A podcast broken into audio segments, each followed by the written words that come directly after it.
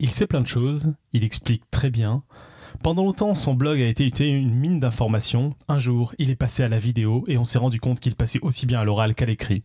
Il n'a peur de rien et s'attaque à des sujets extrêmement compliqués. Ce soir, la roue libre, nous recevons David Loipre de Science Étonnante et surtout de sa chaîne YouTube du même nom.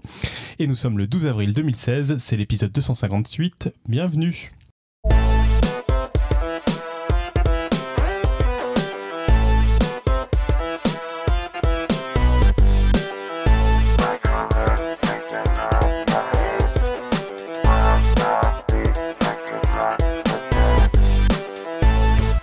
Alors petit tour de table ce soir, on va commencer par la table virtuelle de direct des États-Unis. Nous avons Irène. Salut Irène. Bonsoir tout le monde. En direct de Paris, pas si loin, mais même euh, ouais, enfin de l'autre côté quoi, à l'est, nous avons Robin. Salut Robin. Salut. Et sinon, ce soir, on a une énorme table physique avec. Euh, on commence par les habitués Pierre. Salut Pierre. Hello. Avec bien sûr notre invité de ce soir, euh, David. Salut David. Salut. Et euh, une dessinatrice ce soir pour nous faire comme une soirée radio dessinée, mais qui est aussi youtubeuse à 16 heures, Valentine. Bonjour. Et blogueuse. Et blogueuse, et enfin, et tout, quoi, finalement. Au sommaire de l'émission Roue de ce soir, l'interview de David, la réponse au quiz du mois par Alan, et après le générique, vous aurez un petit bonus d'Alan c'est le premier chapitre de le premier chapitre lu de euh, Planète de virus de, euh, dont on a parlé il y a quelques épisodes. Bon, on commence par l'interview du coup de, David. Et donc, comme on, on, va pas faire le job pour toi, la première question est, parfaite. Qui es-tu? Eh bien, donc, euh, donc je suis David, David Loapre, parce que des fois, souvent on me demande, on me demande mon vrai prénom, parce que donc voilà, je m'appelle David. Pardon? Ton vrai nom, tu veux dire, du coup euh, Oui, oui c'est ça. Non, mais euh, il y a plein de gens qui, euh, par exemple, sur la chaîne, vont pas forcément jusqu'au bout, donc voient pas le nom de, l'auteur, donc voilà. je sais pas, tu veux que je commence bon, Je sais pas, c'était d'abord si tu avais une petite présentation et sinon on va aller dans les détails. De toute façon, je te Non, bah, en fait, bah, c'est tout à fait la présentation. Donc, je suis blogueur depuis, depuis pas mal d'années, vidéaste. noté depuis, 2010, c'est ça peut-être que... Ah ouais, c'est ça, j'ai commencé en août 2010. Et voilà, vidéaste depuis, depuis un an et demi à peu près. Et, depuis peu, écrivain avec un livre, au sens large, écrivain scientifique en tout cas. Euh, ok, et du coup, hors de l'Internet mondial, je sais pas si tu as le droit de le dire. Euh, oui, oui, non, alors j'ai, un, un autre travail, un, vrai travail, à part, à part vulgarisateur scientifique. Donc, vulgarisateur scientifique, je fais ça, je fais ça euh, le soir, la nuit, à mes heures perdues. Et donc, mon vrai boulot, c'est que je suis, je suis chercheur en physique et je fais de la recherche et développement pour une boîte qui s'appelle Saint-Gobain. D'accord, une petite boîte, ça me dit quelque chose. Voilà. ok, donc ouais, on disait que tu étais sur YouTube, tu as depuis peu un livre, je crois que c'est Pierre qui a rajouté. Euh, t'as as quoi comme prochain projet? Du coup, on passe à Science Étonnante, le film, la pièce de théâtre ou autre, ou déjà là, euh, c'est pas mal? Euh, Non, c'est déjà pas mal parce que, comme je disais, je fais ça sur mon temps libre, hein, donc, donc là, le, mon temps libre est déjà bien, bien blindé. Alors, on, a invité pas mal d'autres youtubeurs, donc on, a cette fois-ci euh, choisi d'avoir moins de questions très centrées euh, YouTube vidéo, mais euh, plus autour de ta chaîne et puis de ton travail, et on va, on va reparler de l'intervention de Sens. première question quand même sur, sur ta chaîne, c'est que je suis hyper étonné de, la variété de sujets qu'il y a sur ta chaîne.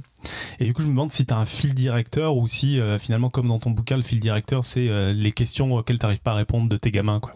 Euh, non, alors c'est pas c'est pas les questions auxquelles j'arrive pas à répondre de mes de mes gamins, mais c'est euh, euh, ouais donc en fait pas de fil directeur, si ce n'est moi les sujets qui me qui me fascinent et qui me font me dire que la science la science c'est cool.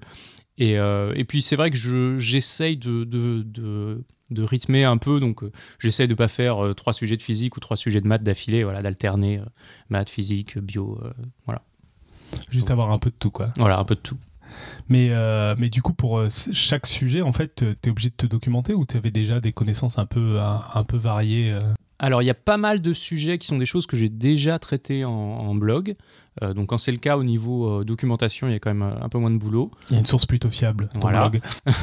il y a quelques sujets où, où là, je, c'est complètement, je, je, dois refaire tout le travail de documentation, dont certains, si je prends l'exemple par exemple du deep learning ou des ondes gravitationnelles, qui sont des choses que j'ai déjà pu faire dans le passé au boulot, donc, donc où j'ai quand même un, un petit vernis. Mais, mais voilà, quand je fais une vidéo sur le prion, là, je pars vraiment de zéro. C'est marrant. Et du coup, bah, tu, vacilles sur euh, Blogosphère et compagnie, tu euh, essaies de trouver. Et il y a, des mauvaises expériences, il y a des sujets où tu te dis, bon, euh, c'est la dernière fois que je me lance dans ce domaine-là ou. non, non, je pense que allez, peut-être la, peut-être la vidéo sur, sur le libre arbitre, peut-être je la referai différemment. Euh, mais, mais sinon, non, j'ai pas, j'ai pas de. Je veux dire, il y a de temps en temps, je, je fais quelques boulettes ou, euh, je dis une connerie. Ça arrive plus souvent quand je parle de bio que, que quand je parle de physique, d'ailleurs. Euh, mais voilà, pas de, pas de mauvaise expérience. Tu peux aller dans le détail justement sur le libre arbitre. Qu'est-ce que, quel est le, langue que tu avais pris et comment tu, tu penses que tu aurais fait différemment? Bah, J'avais pris quand même un angle qui était assez orienté sur, sur l'aspect purement scientifique.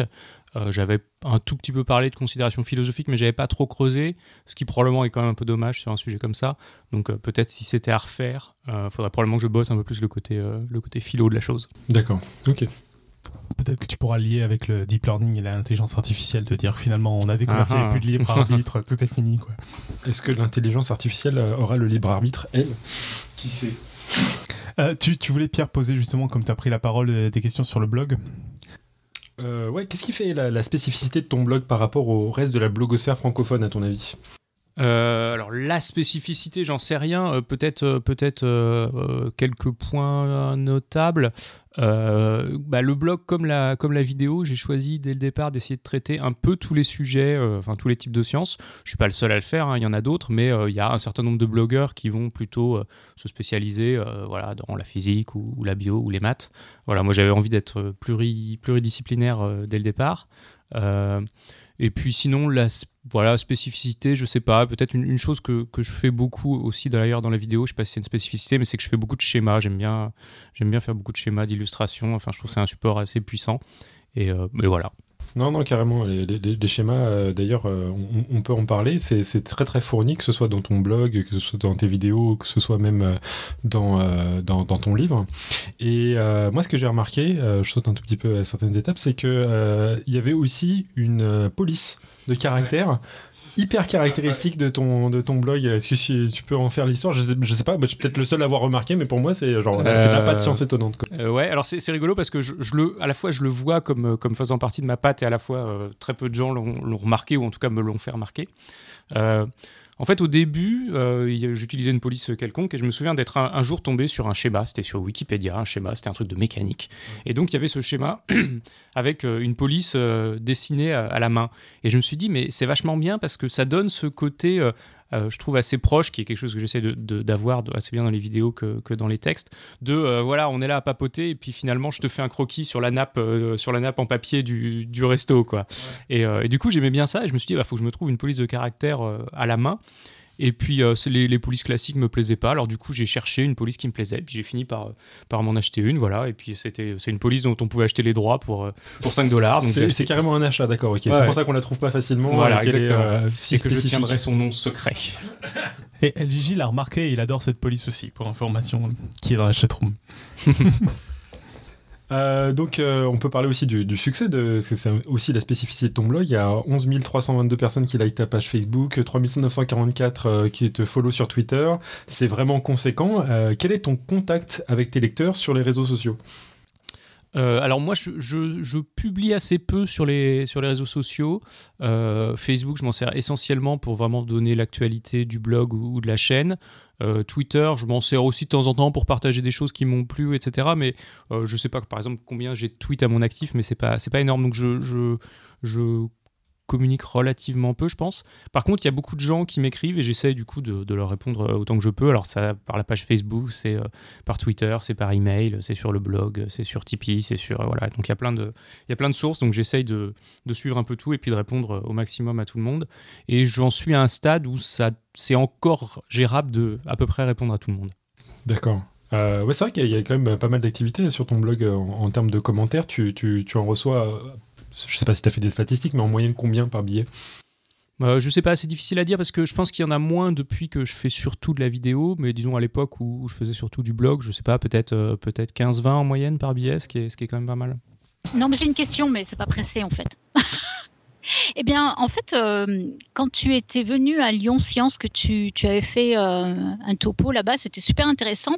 Et j'avais été assez impressionnée par, par ton, ta démonstration euh, pour nous prouver pourquoi, euh, enfin à ton avis, euh, ton, tes vidéos marchaient si bien par rapport à tes mhm. blogs. Et, je me dis que ça serait peut-être bien de faire partager euh, les gens ici parce que c'était super intéressant en fait. on, a prévu là, dans la suite, on, va, on, va, en parler. Euh, donc je ah, pense qu'on on va finir un peu les, questions présentation, puis après on va, on va parler. Euh, on a clairement là sur la suite prévu de, parler vraiment de cette présentation de nos sens ah, qui en effet. Ok, donc pour en revenir justement au, blog, tu as rejoint le Café des Sciences en 2011. Qu'est-ce que ça t'a apporté, à ton avis? Euh, bah, ça m'a apporté deux choses, je pense. Euh, plein de plein de d'aides et de commentaires bah, des gens des gens du café, euh, dont tu, faisais partie d'ailleurs. Dont tu fais toujours partie, mais disons que tu faisais partie des gens qui un peu m'ont poussé à me, à me lancer avec quelques autres. donc voilà, déjà recevoir le feedback de, tous ces gens-là, ça a été ça a été vraiment riche. Et puis évidemment une, une, une, exposition aussi parce que quand même le Café des Sciences était était un moyen de faire connaître son blog. Donc voilà, j'ai clairement eu un un, pic de fréquentation qui a commencé à partir du moment où je suis, je suis arrivé au Café des Sciences. C'est cool. Et non, mais c'était pas pour faire la promo du Café des Sciences. C'est vachement bien Café des Sciences. mais euh, ouais, du coup, dans la communauté, euh, toi, tu suivais déjà des gens du, Café des Sciences avant de, de venir? Ouais, ouais. D'accord, ok. Oui, de mémoire. Enfin voilà, il y avait euh, toi, docteur Goulu, il y avait euh, euh, Matière Vivante, il y avait enfin voilà les, les maîtres du genre. bah, moi, c'est c'est un peu marrant. Je peux raconter une anecdote. C'est que quand on s'est vu en vrai, on a commencé un peu à retracer justement l'historique du Café des Sciences et j'étais persuadé, tellement je trouve que le Science Étonnante c'est une brique du, de la blogosphère, qu'il était arrivé avant moi dans le Café des Sciences alors que c'est totalement l'inverse. Mais euh, alors maintenant, on peut parler un petit peu de, des différents billets que tu as sur ton blog. Quel est le billet, selon toi, de blog que tu préfères et celui que tu aimerais bien que tout le monde oublie? Euh, ah, c'est traître ça comme question. Euh, alors, il y a un billet que, que j'ai fait qui est, un, qui est un peu velu mais que j'aime beaucoup euh, sur, sur l'inflation et les ondes gravitationnelles à l'époque où il y avait eu l'annonce sur, je ne sais pas si vous vous souvenez de cette annonce qui finalement a fait un flop sur les ondes gravitationnelles primordiales détectées, détectées dans le rayonnement cosmologique. Et donc, j'avais fait un gros billet où j'expliquais ce que c'était que le rayonnement cosmologique, ce que c'était que l'inflation, la polarisation du rayonnement cosmologique, pourquoi on y voyait les ondes gravitationnelles et tout. Et je m'étais vraiment déchiré sur ce billet et ouais, c'est un, un, dont j'ai un, bon souvenir. Mais du coup, on avait déjà trouvé des ondes gravitationnelles? Non, alors c'est en fait, alors c'est, euh, ouais, je peux, je peux peut-être expliquer ça à deux minutes. En fait, euh, c'était une, une la découverte qui était annoncée, qui s'est révélée être un, faux, hein, un faux euh, c'était qu'on voyait dans le rayonnement cosmologique des traces des ondes gravitationnelles primordiales, c'est-à-dire des ondes gravitationnelles qui existaient à l'époque euh, où, euh, où, le rayonnement cosmologique, disons, a commencé à se propager. donc si la découverte avait été confirmée, ça aurait été des ondes gravitationnelles, mais ça a été la trace d'ondes gravitationnelles qui, était, qui existaient il y a 14 milliards d'années. donc ce qui n'est pas la même chose que d'observer maintenant des ondes gravitationnelles qui sont en train de nous passer à travers ok. Ok, ok. Et donc, euh, et ton billet euh, que tu veux que tout le monde oublie? Parce qu'il a, il a voulu éluder la question quand même. j'ai essayé, j'ai essayé. Euh, non, je sais pas, je sais pas si j'ai, j'ai pas souvenir spécialement de, de billets qui m'aient laissé un, de, un mauvais souvenir ou euh, puis c'est vrai que j'ai pas forcément relu. Je suis sûr que si je relisais, enfin je sais pas, tu me disais que tu avais relu les premiers là. Je pense que si je relisais les premiers, je me ah, dirais. c'est vrai que, j'ai pas pensé à aller voir le premier article. moi, moi, le premier mois de publication de mon blog, je, le laisse, mais euh, si je pouvais ah passer ça au Karcher sur internet, je serais bien content. non, non, j'ai pas, j'ai pas. Faudrait peut-être que je relise les premiers et peut-être ça me ferait mal, mais euh, mais voilà, j'ai pas, j'ai pas spécialement de mauvais souvenirs. D'accord. Et ben, du coup, tu nous en as fait aussi une, petite confession quand on s'est vu un tout petit peu tout à l'heure, c'est qu'il y a un billet de blog, le premier billet de blog, en fait n'est jamais paru. Voilà, exactement. Donc le, premier billet que j'avais décidé d'écrire, euh, c'était sur euh, ce qui s'appelle le sillage de Kelvin. Euh, c'est le sillage que laissent les canards ou les bateaux quand, on, quand on les regarde, bah, les canards sur un lac ou les bateaux vus de haut. Et ce qui est assez amusant, c'est que ce sillage, il fait un angle bien précis, qui est de, je sais plus, 29 degrés ou un truc comme ça. Et cet angle ne dépend pas de, de l'objet qui est en train de, de, faire le sillage, ne dépend pas de sa vitesse, ne dépend même pas du fait que c'est de l'eau plutôt que c'est vraiment un truc purement géométrique. Donc c'est un truc vraiment très très étonnant, très joli. Et, euh, et, je m'étais dit, ouais, faut que je fasse, enfin, je voulais faire, je voulais que mon premier billet ça soit là-dessus. Donc j'ai commencé à l'écrire. Puis je me suis rendu compte qu'en fait je comprenais pas suffisamment bien le phénomène. Euh, donc du coup j'ai arrêté et il est, je pense qu'il est toujours dans les brouillons de mon, de, de mon blog. Et il se trouve que je l'ai entièrement repris il y a pas longtemps et euh, il est pas loin d'être fini. Euh, il sera assez velu parce qu'en fait le sujet est quand même assez compliqué. Et voilà, j'espère le sortir un jour. Et ça marche avec n'importe quel fluide? Genre, si on met un, un canard sur un fluide non newtonien, ça marchera ou pas? Je pense que oui, ça doit marcher. Je pense que c'est indépendant de ça. Il y a un seul truc dont ça dépend, euh, c'est le, c'est l'épaisseur de, de liquide. C'est-à-dire que si on se met sur euh, en eau peu profonde, euh, ça devient plus vrai. Par contre, si on se met en eau profonde, c'est vraiment une- un truc purement géométrique, quoi, indépendant des caractéristiques du liquide, En du eau, canard, en euh, de- alcool, voilà, n'importe quoi. euh, C'est dingue. D'accord. Ok. Donc c'est quelque chose de géométrique. Ouais, c'est un truc Bon, dans bah. arc tangente de un tiers ou j'en sais rien. On a Ah, hâte voilà. de lire le premier, euh, le premier article de Science Étonnante. Euh, quel événement t'a envoyé le signal que ton travail était de qualité? Parce que, par exemple, tu as reçu déjà des distinctions comme le, le coup de cœur de l'anthologie des blogs scientifiques. Est-ce que ça, c'est quelque chose qui compte pour toi ou est-ce que euh, c'est tout autre chose qui t'a permis de savoir que... Le truc, le truc qui a le plus compté pour moi, c'est quand euh, je pense à peu près autour du mois de janvier 2011, à l'époque où je me disais, bon, allez vite, que j'ai six mois, que je puisse postuler au Café des Sciences, vous m'avez directement proposé de. Vous m'avez contacté euh, euh, pour me proposer de, rejoindre l'équipe. Et là, forcément, c'était une forme de consécration. La consécration ultime étant quand même d'être présent ici dans Podcast Science, dans lequel j'étais jamais venu. Ah, enfin Ok, ok. Euh, parfait. Que, rajouter Ouais, donc comme disait Irène, euh, j'étais aussi à Lyon Science. En fait, on était, on était tous à Lyon Science, si je ne m'abuse. Et euh, ta présentation m'a pas mal intéressé parce que c'est des questions qu'on se pose pas mal. Donc pour la situer un peu avant de te laisser parler, tu, tu parlais un peu de ton arrivée sur YouTube et de ce que, en tant que blogueur, tu avais remarqué comme différence, en particulier au niveau de l'audience, au niveau de comment était perçu le contenu et d'essayer de, cette fois-ci en tant que scientifique, de comprendre comment ça se faisait et d'apporter des explications. Et, euh, et en particulier du fait que bah, de la vidéo, on commence à se rapprocher quand même sacrément de quelqu'un qui nous parle en, direct. Quoi. Et donc, euh, bah, tu peux nous en dire deux mots, de, sans refaire la vidéo, parce qu'elle va, elle va reparaître en plus sur, euh, sur YouTube, mais un peu de ta découverte de YouTube en tant que blogueur et... mes, premières découvertes de, YouTube du point de vue euh, vulgarisation scientifique, c'était des, c'était des, par exemple une chaîne comme euh, Experiment Boy.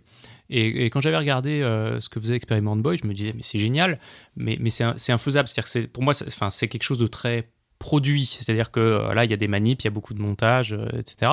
Et donc euh, c'est vrai que je me disais bon bah la vidéo c'est un, super format hein, comme comme ce qui passe à la télé, Euh, mais mais voilà c'est compliqué, c'est, difficile, etc. Pour, pour replacer Experiment Boy, donc c'est une chaîne où sa particularité c'est de faire des expériences. Je suis en train de faire les, les guillemets avec les mains qu'on ne peut pas voir, sachant que grosso modo ces expériences, un des critères non avoués, c'est que ça fasse péter son jardin et péter des trucs, etc. Et que surtout à pas reproduire chez soi, mais pas le message qu'on voit à la télé quand il y a un peu d'électricité. Non là, le truc où vraiment on a, on a peur de le reproduire. Ouais, non mais Genre, c'est, c'est la Tiens, grosse je manip. vais mettre, euh, je sais pas, euh, 10 fourchettes dans un micro-ondes. Encore, ça serait une expérience soft de Experiment Boy. Non, mais c'est fortement inspiré des Mythbusters. Et euh, je pense que ça a sa place aussi sur, euh, sur, sur, sur YouTube. Je pense que ça. Ah, mais en plus, il fait ça très bien et, et, et, euh, je veux dire, il explique la a science derrière. Enfin, si regardez voilà. les dernières Ah. qu'il a fait sur les lasers, euh, des choses comme ça, c'est quand même, c'est quand même bien foutu. Hein. C'est c'est un peu le, le cours de chimie ou de physique qu'on aurait rêvé avoir. Ouais, c'est hein, clair. euh, et, donc, voilà, en fait, moi, mes premières impressions de la vidéo sur YouTube, c'était quelque chose de, très produit qui était finalement assez proche de la télé, entre guillemets. Euh, et j'ai mis du temps avant de, comprendre qu'en fait, euh, il y avait tout un tas de chaînes qui émergeaient, qui étaient des chaînes où les gens faisaient simplement du, du face caméra, donc un truc finalement en termes de production beaucoup plus simple que de faire quelque chose de très très monté avec des manips et tout. Euh, et là, je me suis dit, mais en fait, c'est un format qui, qui marche vachement bien, et j'avais pas pas compris la puissance de ce, de ce format. Euh, et puis je me suis dit, bah voilà, euh, finalement en termes pédagogiques, c'est quand même assez puissant parce que euh, ouais, c'est ce que- c'est ce qu'on disait, ça se rapproche assez de la communication naturelle telle que je l'aurais si j'étais dans un bar en train d'expliquer un truc à, un pote. Et je me suis dit que voilà, c'était finalement pas si compliqué que ça à faire que je pouvais essayer de le faire et puis qu'on verra ce qui se passerait. Et oui, donc tu, tu parlais aussi au, au niveau de ça, tu, tu disais que YouTube avait, avait brisé plus de barrières, et en particulier sur le sens de lecture des gens, etc. Où, euh, enfin, déjà, euh, sur, bon, enfin, je vais te laisser parler sur, sur ces aspects-là, que parce que je trouve que, enfin, pour parler un peu chiffres, on en parle un peu dans Podcast Science chaque année là au, à Noël. Euh, grosso modo, les blogs scientifiques au niveau visite, euh, là on parle de blogs qui sont très visités, euh, Science étonnante, mais c'est pas la panacée en visite non Mmh, plus par rapport à des blogs d'actu par exemple. Ouais, c'est clair. Euh, les podcasts audio, nous, on en a déjà parlé, on a, je crois, entre quelque chose comme 6000 écoutes euh, chaque semaine, ce qui, pareil, est.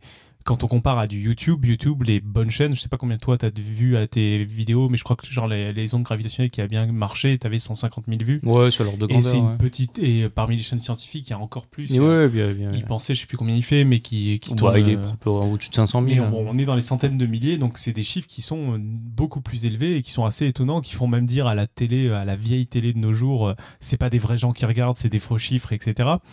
Et, euh, et c'est ça que tu essayais de comprendre, te dire comment ça se fait et est-ce que. euh, Bah, en fait, il y a, enfin, je, proposais un peu de, deux explications. Euh, enfin, une qui est donc le fait que finalement c'est un mode de communication qui est plus naturel que d'aller lire un blog.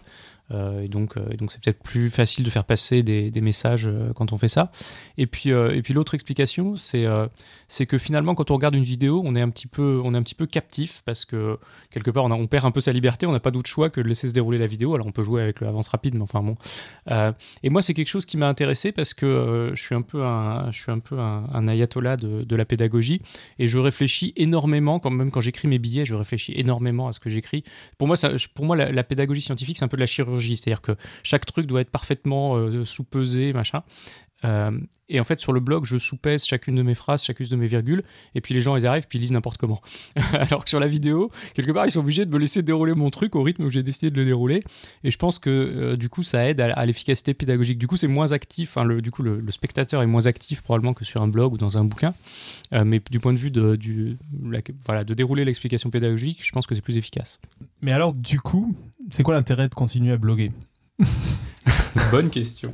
Euh, non, alors moi, je, je, alors, je blogue moins depuis que, depuis que je fais des vidéos, principalement par manque de temps.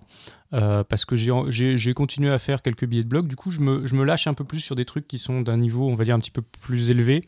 Euh, J'hésite pas à aller un, un petit peu plus euh, dans les détails, surtout par exemple quand je fais de la physique fondamentale, enfin quand je parle de physique fondamentale, ce qui est mon, mon sujet au départ. Donc du coup, je n'hésite pas à, à essayer d'aller plus loin. Euh, et puis, je pense que clairement, le public est aussi un peu différent. Moi, je reçois des tas de messages de gens qui me disent que bah, c'est sympa les vidéos, mais eux, ils préféreraient le blog. Quoi. Donc, donc non, il y a clairement un public pour le blog.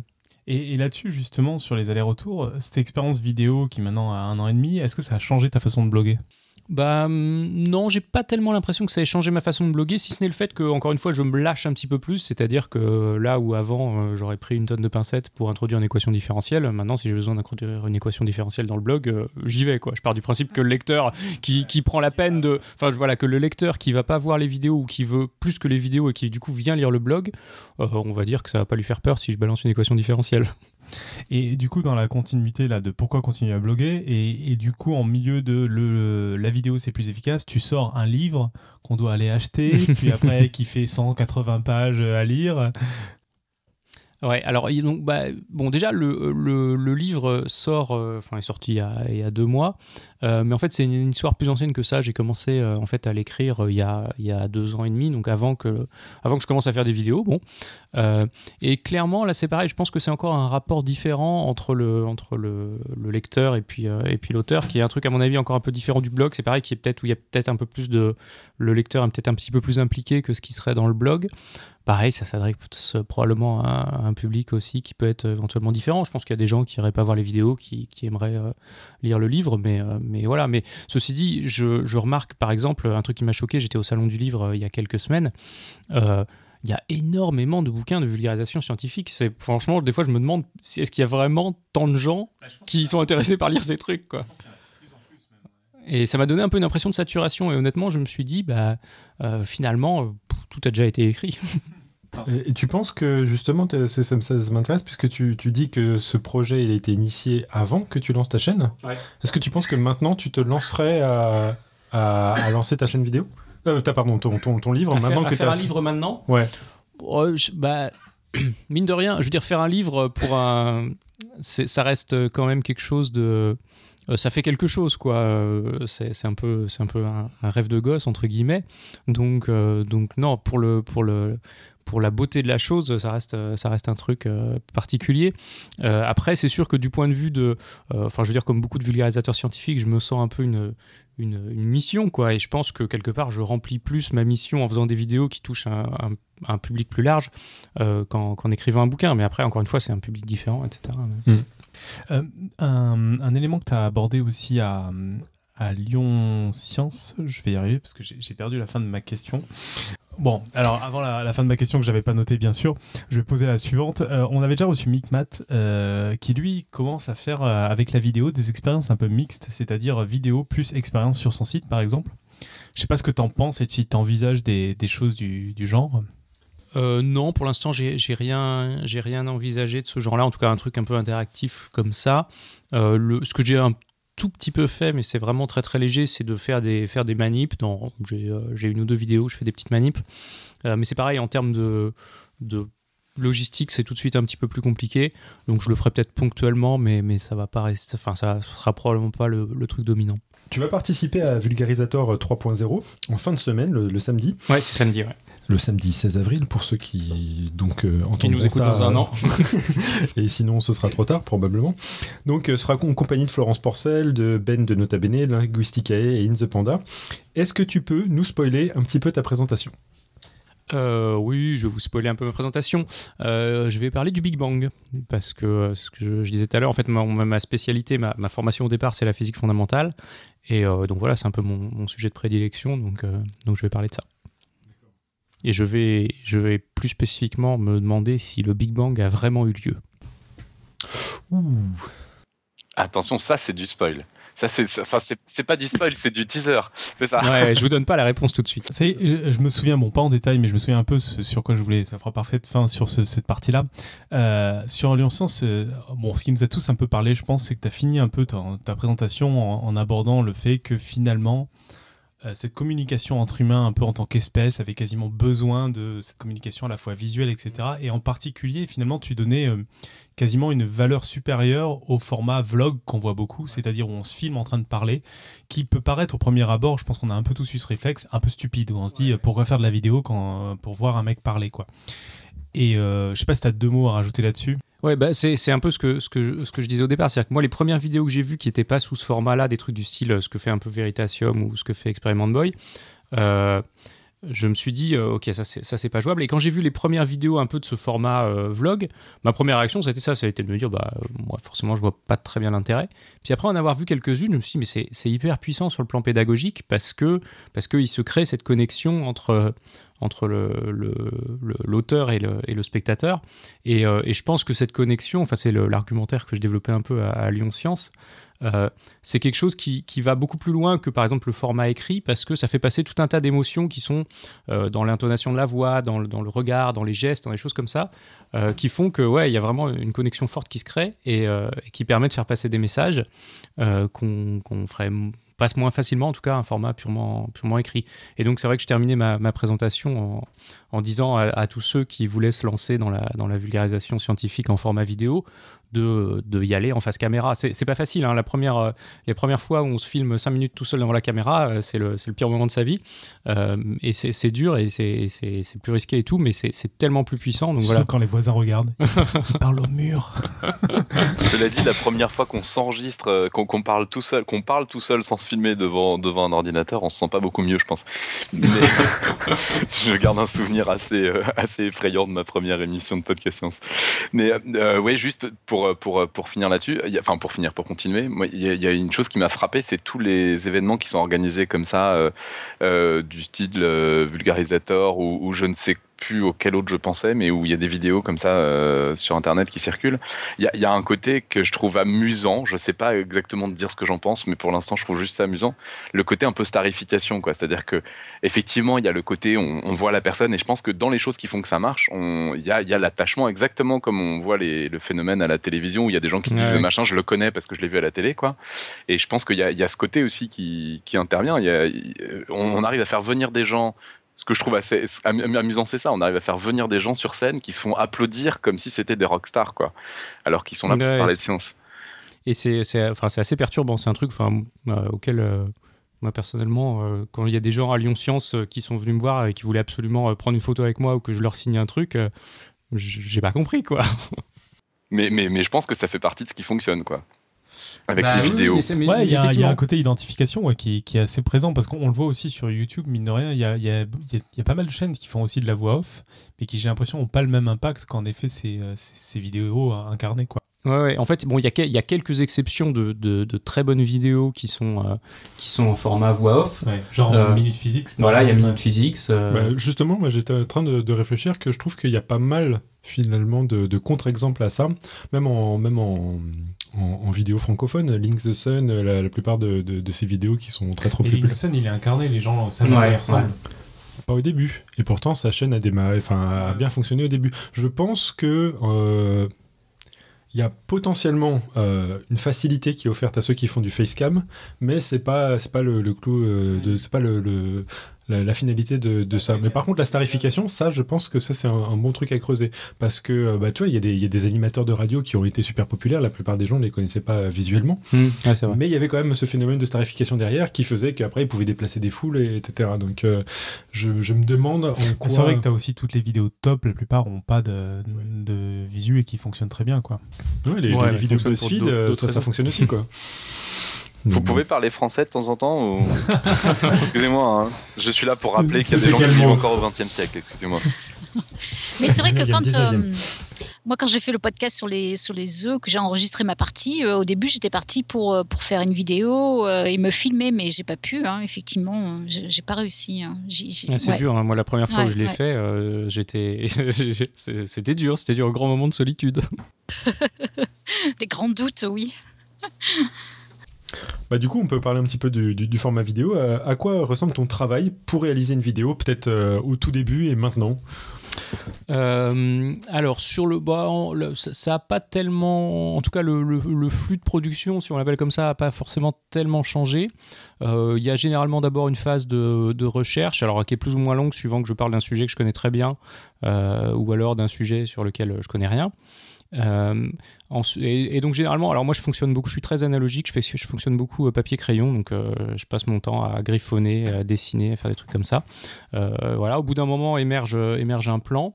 Alors ensuite, j'ai une manière de procéder, c'est que je j'écris j'écris complètement le texte en identifiant déjà dès le départ où seront où sera la voix off, enfin où sera où seront les animations, disons qui seront du coup serviront un peu enfin, avec une sorte de voix off, et puis euh, et puis où sera la partie vraiment purement en face caméra. Et alors j'écris mon texte complètement, mais je l'apprends pas. Euh, ce qui fait que ensuite quand je tourne euh, je, je sais de quoi je vais parler, mais mes phrases sont pas complètement prêtes non plus, ce qui, je pense, permet de garder une forme de, de spontanéité, ce qui, du coup, me donne quelques tics de langage euh, dont on me fait régulièrement part, mais, mais je m'en fiche. Euh, Enfin, je veux dire, je pourrais les corriger, mais du coup, je perdrais quelque chose, je pense, si j'essaie de les corriger. Et, Euh, Y compris pour la vidéo sur les ondes gravitationnelles où tu disais euh, c'est moins préparé que d'habitude. Bah, la vidéo sur les ondes gravitationnelles, j'avais écrit euh, 4-5 euh, items sur une feuille de papier euh, un quart d'heure avant. Et, Parce que ça faisait jeunesse. très structuré comme vidéo, pas préparé du tout. Ouais, non, mais alors pour le coup, c'est encore une fois là, là, là j'étais un peu dans mon, dans mon domaine de spécialité, donc, donc je savais très bien comment je voulais la raconter. Euh, donc il suffisait juste que je. Bah, de toute façon, je veux dire, elle a été tournée en, en un quart d'heure, montée, en, montée en très peu de temps aussi, parce que du coup, j'avais pas de coupure, donc j'avais juste rajouté quelques images. Donc, donc non, non, c'était. Euh, et pareil, les deux vidéos que j'ai fait en format un peu improvisé, euh, c'était ça. hein. C'était, euh, j'avais écrit quelques quelques items euh, sur, sur une feuille de papier et puis, euh, et puis c'est parti quoi. Et tu penses que tu fais combien de prises environ pour, euh, pour, pour chacun des segments que tu enregistres Tu le fais en flux continu ou euh? Euh, alors la manière dont je fais, c'est qu'en fait, du coup, pour une vidéo normale, hein, pas, je parle pas des celles où, où je fais en une seule prise, mais pour une vidéo normale, euh, je lance ma caméra. Euh, et puis chaque segment, je le fais entre une et, et trois fois typiquement. Euh, des fois j'ai du mal et je suis obligé de m'y reprendre 5-6 fois, mais voilà, c'est à peu près l'ordre de grandeur. Donc du coup, alors si je parle un peu des, des durées, la phase d'écriture c'est facile, 5-6 heures de boulot. Le tournage, ça va assez vite, hein, en général en une heure, une heure et demie, euh, c'est bouclé. Et puis après, la phase de montage peut être assez longue parce que bon, j'aime bien faire des animations, donc, donc ça peut prendre tout de suite 6-8 heures facile. Et pour euh, les, ceux qui veulent se lancer, tu utilises quoi comme matériel pour pouvoir faire tout ça? Alors, en, euh, pour la vidéo, donc j'ai commencé en fait. j'ai C'est comm- une longue histoire. Ouais, ouais, c'est une longue histoire. Donc j'ai commencé avec un appareil photo euh, que, que j'adore, qui est un Fuji X100, euh, mais qui est pas, qui fait des superbes photos, mais qui est pas du tout fait pour faire de la vidéo. Euh, mais voilà, j'ai commencé avec les moyens du bord. J'ai commencé en, en- avec le classique micro cravate avec lequel tous les youtubeurs commencent, c'est-à-dire le ATR 3350 euh, qui coûte 30 euros et qui fait un excellent boulot pour son prix. Euh, voilà, je montais sur euh, iMovie. Euh, et puis je fais mes animations en vectoriel avec Inkscape que, que j'aime beaucoup et que j'utilise depuis longtemps, enfin que j'utilisais déjà à l'époque du blog. Euh, voilà, au niveau, depuis, depuis au niveau matos, je me suis un peu upgradé. Et donc maintenant je filme avec un réflexe euh, et, et voilà, je monte sous Final Cut Pro. Très bien. Et la musique du générique, pour ceux qui l'auraient noté, est signée David Loapre. Absolument. Tu joues donc de, de la guitare, d'autres instruments? Est-ce qu'il y a un groupe euh, Science Étonnante et Rock'n'Roll euh, Alors il y eut, il y eut, il y eut de nombreux groupes euh, quand j'étais plus jeune. Euh, Est-ce qu'il y a un album Science Étonnante prévu? Il n'y a pas d'album prévu, mais enfin, non, j'ai fait beaucoup de musique euh, euh, quand j'étais plus jeune. Euh, et donc, ouais, je fais principalement de la guitare, je fais un peu de piano et j'ai fait aussi de la basse et de la batterie.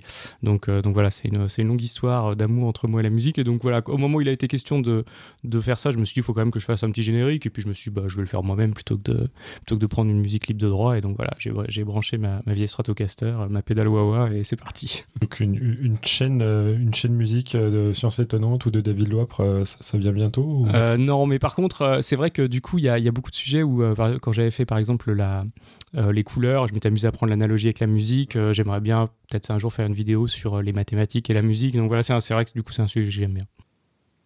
Ouais. Il y, a- y a un côté. J'étais euh, sûr que t'allais réagir toi là-dessus, tiens. non, mais pas tellement sur ma thématique. Bah, c'est très bien. Moi, ça m'intéressera beaucoup. Je regarderai parce que forcément, c'est des sujets qui m'intéressent. Mais je trouve que c'est plutôt physique et musique qui, qui est finalement intéressant euh, à creuser que, que, que, que vraiment mathématiques et musique. Mais euh, mais mais il y a, il y a quand même des choses intéressantes. Mais euh, enfin bon, bref, je, je serais très intéressé de savoir ce que tu faisais, ce que tu ferais. Non, mais ce qui, ce qui, ce Je qui- ferai, je la, la célèbre égalité euh, 3 puissance 12 égale 2 puissance 19. D'accord, ça c'est ça c'est important. Oh, la blague de nerd, les enfants Excusez, ah, euh, j'en parlais dans, dans, dans l'émission Math et Musique, hein, euh, pas comme ça, mais enfin. euh, Non, non, non, ce que je trouve assez amusant, c'est le côté. euh, enfin, c'est un, côté, euh, comment dire, très complexant, euh, je trouve, du mec parfait, quoi. C'est-à-dire qu'il fait de la photo avec un appareil photo de dingue, il doit faire des super photos, il fait de la musique, des trucs de fou. parce que ces gamins aussi sont parfaits. C'est quoi? Son bouquin euh, décrit aussi une vie parfaite, donc en fait... euh, D'accord, ok, ouais, ouais, non, mais voilà. des enfants qui te disent euh, Papa, est-ce qu'il y a plus d'étoiles dans le ciel ou de grains de sable sur euh, les Ah plages de ouais, la ouais, Terre? Ouais, ouais, ouais, voilà. Non, donc c'est- c'est c'est c'est quand même quelqu'un, voilà. Je, je, je... Mais, mais le truc qui est terrible, c'est que tu, tu es malgré tout sympathique. Alors ça, c'est assez agaçant. non, plus, plus Je me force, sérieusement. je me force. Ouais, c'est ça. C'est devant le micro, c'était un, vrai sale type juste avant d'allumer euh, l'émission. c'est encore plus agaçant. Mais euh, non, ce que je voulais dire plus sérieusement, c'est que je trouve que tu as pas le. Comment dire euh, Sans vouloir du tout dire de mal de personne, attention, parce que ce que je vais dire Non. est extrêmement casse-gueule, mais euh, ce que je trouve plutôt reposant avec Tonton, c'est qu'il y a un côté. euh, tu te la joues pas, euh, tu te la joues pas ce que t'es pas quoi. C'est c'est un côté je trouve très reposant tes vidéos. Je trouve qu'il y a un ton et un rythme. C'est c'est quelque chose auquel je pense régulièrement au boulot aussi. Euh, je pense que dans, dans le genre de métier euh, qu'on fait, enfin toi c'est pas ton métier mais ça devient un métier quand même. Il y a un côté, on veut en faire toujours plus, on veut on veut en faire des tonnes, on fait plein de, on fait des têtes de fou, on fait des gestes de fou. Et je trouve que finalement ce côté posé, ce côté très calme que tu as, a un côté extrêmement reposant et ça me fait vachement plaisir en fait que ça fonctionne. Bah, non, enfin, je, je, je veux, tout le monde va, va dire que je parle tout le temps des bars, mais euh, c'est vraiment quand j'essaie de faire ça, je me mets vraiment dans la perspective. Je suis en train de discuter science, euh, science au bar, qui est, euh, qui est une de mes activités favorites, et du coup, c'est vrai que je, c'est vrai que mes, mes vidéos sont pas, sont pas scénarisées dans le sens où, euh, où voilà, j'ai pas forcément construit des personnages ou des choses comme ça, Euh, mais, mais, mais voilà, euh, c'est vrai que, enfin, c'est c'est plus parce que j'avais envie de le faire comme ça, donc euh, bah, je suis content que ça marche aussi et, et que ça plaise. Oui, non, mais c'était dans le genre débit, euh, trois mois à la, trois mois à la seconde, etc. C'était plutôt à ça que je pensais. Ou t'es t'es pas là dedans, quoi. Non, non, mais j'essaye, d'être, euh, euh, aussi naturel que possible, même si euh, c'est pareil, si tu t'amuses à comparer, par exemple, les vidéos que j'ai faites en format que j'appelle à chaud, donc je fais une seule prise sans, coupure, c'est sûr que je suis, plus, encore plus naturel dans ces vidéos-là que dans les, que dans les vidéos que je, que je monte, quoi. Mais voilà, j'essaye de rester spontané et tout.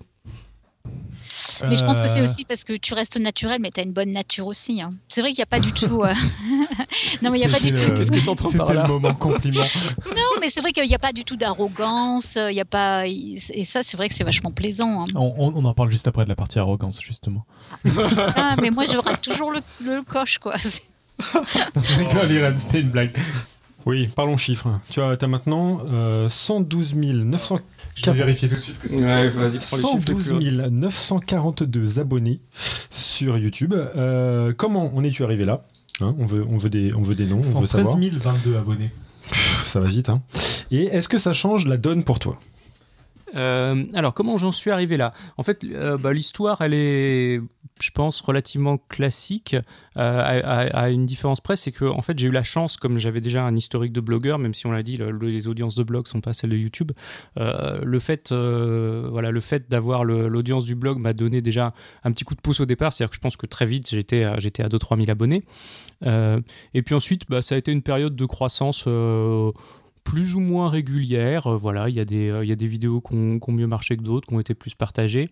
Euh, il y a un truc, je pense, qui joue beaucoup, euh, que je pense est essentiel et qui était un truc aussi que je considérais comme essentiel sur le blog, c'est la régularité.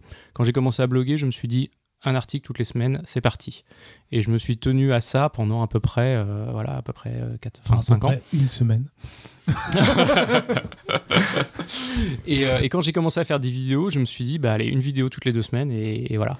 Et euh, alors ça peut paraître se mettre, des, se mettre un peu des, contraintes, mais en fait euh, c'est euh, aussi ce qui permet de, rester, de rester motivé, de soutenir la croissance. Et, vraiment, c'est pareil, si, voilà, s'il y en a qui veulent se lancer, c'est un conseil que, que je vous donne. hein. Fixez-vous un rythme et puis et puis il faut s'y tenir.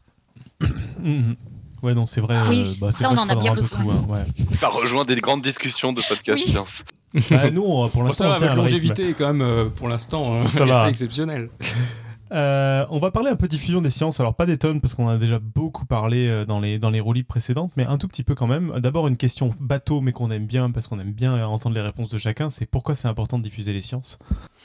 Oula, mais attends, là je peux te, ça va être plus, euh, je peux, je peux passer un moment à, à essayer de répondre à cette question. Euh, alors, je vais essayer de faire la réponse courte. Euh, je pense qu'on vit clairement dans une société euh, qui, a un espèce de, désamour pour les sciences. Je veux dire, les sciences, c'est- vu comme compliqué, c'est vu comme un peu castrateur parce que c'est un mode de sélection à l'école, etc. Et, du coup, il y a, une espèce de désamour du public, enfin en tout cas en apparence pour la science. Et c'est un peu dommage parce que la science et la technologie sont, partout et on se retrouve finalement à, se dire qu'on on rate potentiellement plein de choses. Donc je pense que c'est hyper important de- de- d'essayer de, remonter un peu l'image de la science et, de, et voilà. Et, euh, puis je pense, il y a aussi peut-être un objectif encore plus ambitieux. Je ne sais pas dans quelle mesure je peux y contribuer, mais je pense qu'il y a aussi une crise des vocations euh, scientifiques. Euh, et voilà, et je me dis que si avec euh, le travail que je fais et que d'autres font, on peut ne serait-ce que créer quelques vocations supplémentaires, c'est un, un truc, je, pense, formidable. Moi, quand j'ai des, des gamins de 15 ans qui m'écrivent en me disant Je veux devenir astrophysicien, est-ce que tu peux m'expliquer comment tu as fait, machin? Je me dis Mais, mais c'est extra, quoi. Je sais pas si on l'a déjà dit, parce que je, je- je me suis absenté 5 secondes, mais tu parlais justement dans ton livre de, euh, de ce paradoxe de- de- d'attribuer au terme culture uniquement des notions euh, de d'art, euh, d'histoire, Ouais. de science, euh, enfin même pas de justement pas de science, et que Voilà. la culture scientifique est, est absente. Bah, on a l'impression, oui, que la culture scientifique, c'est un truc qui est disjoint de, de la culture tout Bah, court. Même euh, au sens large, c'est-à-dire qu'à l'école, euh, à l'école, il y a aussi ça qui est vrai sur l'histoire. Dans l'histoire, on n'a pas d'histoire des sciences. C'est, Mhm. euh, Ouais, c'est vrai, c'est vrai. Mais ça, c'est euh, c'est quelque chose de, de- de très ancien. Enfin, je, je pense que je, je l'avais déjà cité euh, à l'antenne, mais il y, a un- il y a un bouquin qui date des années 70, c'est vraiment pas neuf, quoi. Euh, je sais plus le titre. C'est l'actualité pour toi, ça, non? Ouais, c'est ça. Euh, non, non, mais dans, dans lequel il y a, y a- a- y a la petite histoire qui, qui résume bien la situation et je trouve qu'elle est bien à raconter à, à tous les gens qui ont du mal à comprendre ça. C'est euh, vous êtes en soirée, vous dites que vous connaissez pas Shakespeare, vous êtes un plouc. Vous êtes en soirée, vous dites que vous connaissez pas le second principe de la thermodynamique, vous êtes quelqu'un qui s'intéresse pas aux sciences. Et c'est- quelque chose qui est complètement encore vrai aujourd'hui. Et c'est vrai que le Palais des Découvertes, par exemple, c'est clairement un lieu où on essaye de combattre ça euh, au quotidien. Et on se rend compte au quotidien que c'est pas simple, notamment parce que le ministère de la Culture dont on dépend, euh, bah, ne considère pas que la science fait partie de la culture, quoi. Et pourtant, je vais peut-être rajouter un truc que tu as écrit et euh, que peut-être tu t'es t'es pas euh, rendu compte, c'est que juste après de parler cette, euh, cette, ce paradoxe du fait que quelqu'un a de la culture n'est pas nécessairement quelqu'un qui a de la culture scientifique, tu disais par contre qu'il y avait euh, moins de personnes qui cherchaient à être savants. Et moi, ça m'a fait tout de suite réfléchir sur le terme savant.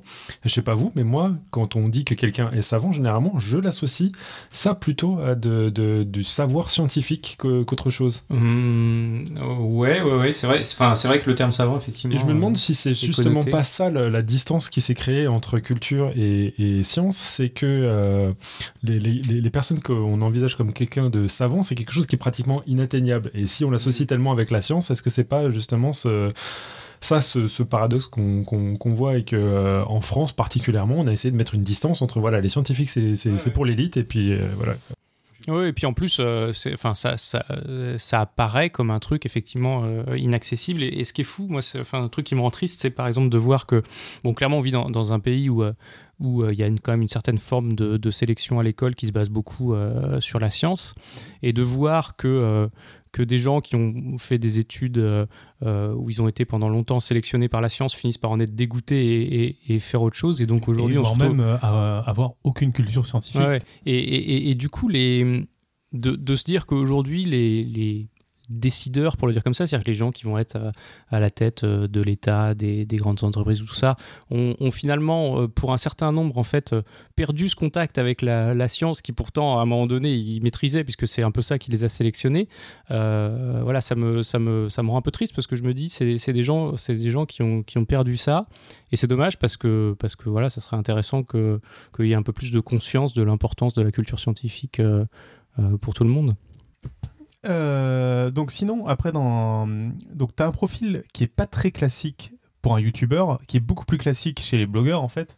C'est-à-dire que tu as un métier à côté qui te fait vivre. T'as pas spécialement vocation à vivre de YouTube. Et du coup, euh, je me demandais comment cette activité scientifique s'inscrit dans ton travail ou s'inscrit juste pas. Est-ce que tes collègues le savent? Est-ce que tu fais des fois des contenus pour tes collègues? Est-ce que Alors, euh, ça, alors en fait, c'est pareil, c'est une longue histoire. Quand j'ai commencé à bloguer, euh, j'ai blogué de façon anonyme parce que je voulais surtout pas que ça se sache et tout. Puis euh, voilà. Puis, euh, puis j'ai fini par, euh, par euh, pas spécialement m'en cacher, mais pas spécialement faire la pub non plus. Euh, ça, ça a fini par se savoir évidemment. Euh, et puis ensuite, quand je suis passé au format vidéo, c'est un peu passé inaperçu. C'était l'époque où j'étais aux États-Unis, donc mes collègues étaient des gens qui, qui voilà, qui regardaient pas de vidéos en français, etc. Euh, et puis là, voilà, depuis mon retour en France, c'est clairement quelque chose qui est, qui est bien connu. Je pense que la plupart de mes collègues regardent ça avec, euh, avec bienveillance euh, et plutôt, plutôt avec intérêt. Je suis sûr qu'il y a des gens qui trouvent ça ridicule, mais, mais ils me le disent pas probablement. Donc, donc voilà, donc non, c'est, c'est, ce, qui est, ce qui est amusant, c'est que c'est quelque chose qui est quand même assez disjoint de mon activité, de mon travail, mais c'est pas non plus totalement euh, euh, disjoint parce que euh, voilà, ça reste de la science. Voilà, j'ai un métier scientifique. Donc non, je pense que c'est plutôt, plutôt bien perçu et voilà. Parce que y- j'avais cru comprendre en, travaillant euh, sur toi avant l'émission qu'une partie de ton boulot était justement de, de faire de la sensibilisation scientifique au sein de l'entreprise. Donc tu te sers pas du tout de ce que tu peux faire euh, dans ton métier de vulgarisateur pour ce boulot-là en fait. Euh, ouais, c'est vrai qu'il y a, une- quand même une, une part. euh, donc, bon, moi, je suis responsable scientifique d'un centre de RD. Et donc, euh, voilà, mon boulot, c'est de, effectivement, euh, euh, faire, faire de la sensibilisation scientifique, aider les gens dans les, dans les projets où il y a un contenu scientifique euh, un peu plus musclé, aider à la transversalité pour faire le pont entre les différentes disciplines, etc.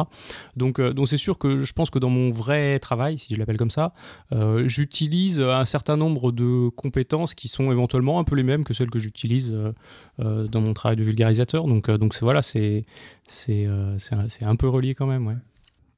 Ok, ok. Tu voulais poser une question sur le compte Tipeee, euh, Pierre? En effet, ça peut, ça, ça, ça, peut euh, contribuer à, à, comprendre un tout petit peu comment, comment tu fonctionnes. Tu as un compte Tipeee et ouais. est-ce que tu penses qu'à terme cela pourra être la principale source de revenus? Parce que quand même il, a, il récolte plus de 500 euros. Euh, est-ce que si à terme tu arrivais à avoir un salaire vis-à-vis -vis de ça, tu envisagerais de changer? Ou est-ce que c'est euh, comme ce que il semblerait que tu le consacres pour maintenant uniquement euh, dédié à, à, au fonctionnement de tes vidéos euh, alors, en fait, ce qui, ce qui, se, ce qui s'est passé, c'est que euh, bah déjà, bon, quand j'ai commencé à faire des vidéos, je me suis dit, je vais pas les monétiser parce que, bon, de toute façon, j'ai un boulot. Puis, euh, quel est l'intérêt de monétiser ces vidéos quand on va faire 12 vues pour gagner, je sais pas quoi, 12, 12 millimes d'euros? Euh... Je pensais vraiment que faire ça 12 vues. non, non, mais je veux dire, même, même, même tu vois, 1000 ou 10 000 vues. Hein, enfin, tout le monde connaît à peu près les, ratios. Hein, donc, donc, clairement, voilà. donc, en fait, du coup, à l'heure actuelle, euh, je sais pas si ça va rester comme ça toute ma vie, mais euh, c'est vrai que mes vidéos sont pas monétisées. Et euh, le seul truc que j'ai fait, c'est qu'au bout d'un moment, quand j'en avais vraiment trop marre d'utiliser mon appareil photo qui ne pouvait filmer que, que 10 minutes, je me suis dit, bah voilà, tiens, je pourrais créer un compte Tipeee pour, pour m'aider un peu à, à, renouveler mon matos et puis, et puis voilà, améliorer la qualité et, la logistique de mes vidéos. Euh, et donc voilà, c'est dans, dans cette idée-là que j'ai créé le compte Tipeee. Euh, Aujourd'hui, ça m'a permis d'améliorer de, euh, déjà une certaine partie de mon matos. C'est très très loin de me permettre d'en vivre. Je pense que c'est très très difficile. Alors c'est pareil, je continue dans mes conseils aux vulgarisateurs qui voudraient se lancer. Si vous voulez vous lancer dans la vulgarisation scientifique sur YouTube pour en vivre, ça va être dur, très dur. Je pense que voilà, il y a les gens qui en peuvent en vivre se comptent sur, sur les doigts d'une main. Donc à moins que soudainement un nouveau modèle économique émerge qui permette effectivement euh, euh aux vidéastes euh, scientifiques d'en vivre, moi j'envisage pas spécialement d'en vivre. Comme je disais tout à l'heure à Valentine, finalement, le fait d'avoir un, vrai métier à côté n'a que des avantages.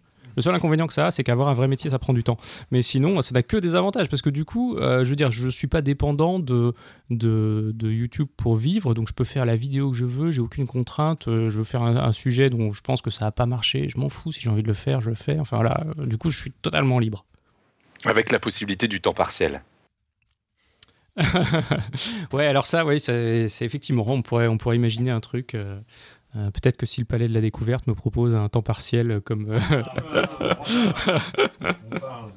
Parlons sérieusement, c'était donc un entretien d'embauche.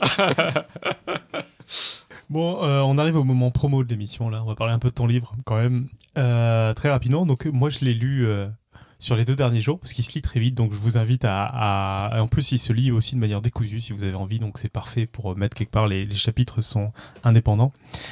Euh, bon, alors, on en a déjà parlé, donc je vais pas trop revenir sur le fait que même s'il y a beaucoup de youtubeurs en ce moment qui sortent un bouquin, toi c'est un projet qui est beaucoup plus vieux, qui entre autres euh, est plus vieux que YouTube. Euh, par enfin, contre, que les... ma chaîne. Euh, que, que ta chaîne, pas que YouTube, c'est vrai. Bonne remarque. Euh, par contre, en, en, le feuilletant, on voit qu'il y a eu tout un travail d'édition qui, qui est qui je trouve est plus travaillé que la plupart des bouquins justement de, blogueurs euh, ou enfin ou de youtubeurs euh, en tout cas des bouquins écrits où c'est pas des bouquins d'illustrateurs et euh, il y a toute une charte graphique il est il est avec deux couleurs peut-être que tu peux nous parler un peu plus de ce projet et aussi de ta collaboration avec une illustratrice voilà.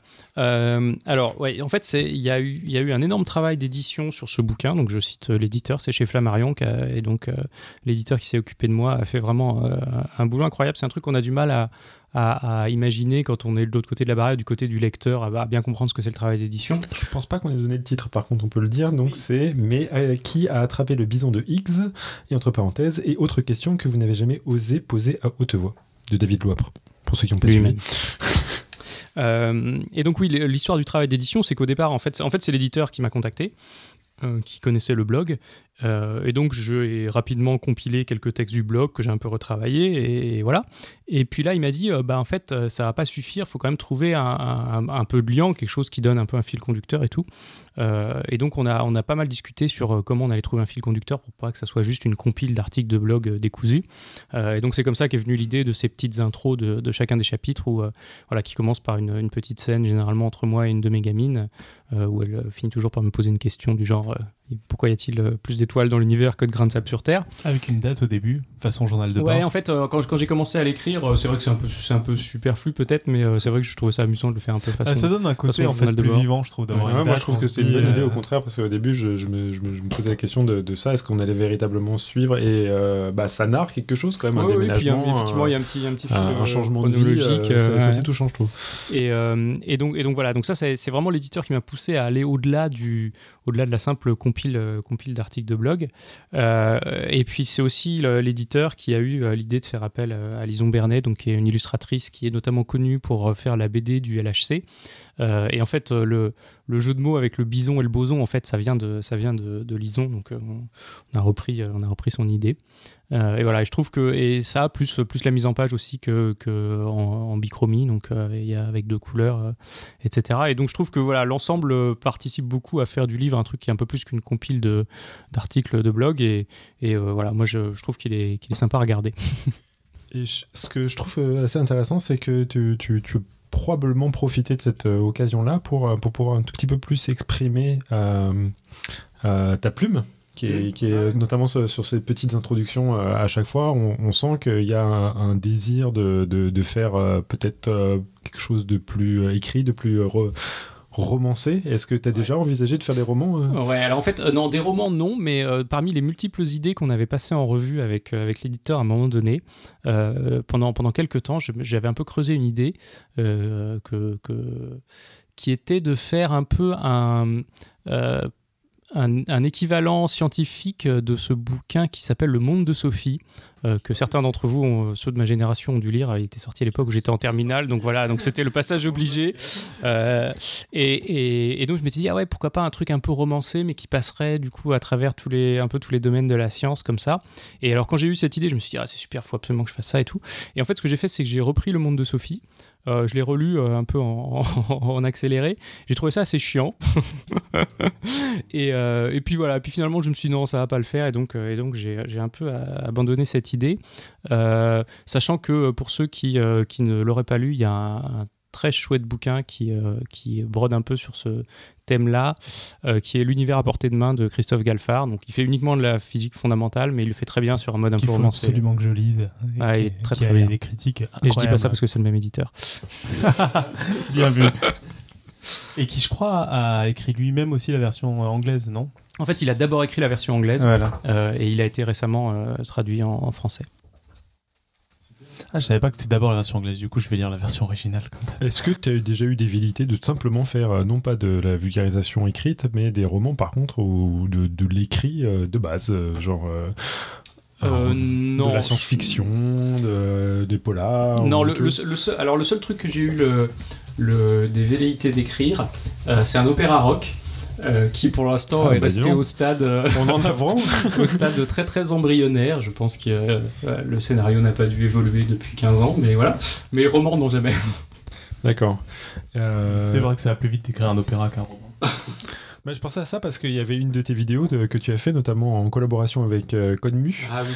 et dans lequel tu, tu, euh, on avait l'impression que t'avais- tu t'étais farci à pratiquement l'intégralité de Saint John Perse euh, que, que tu semblais avoir euh, connaître par cœur.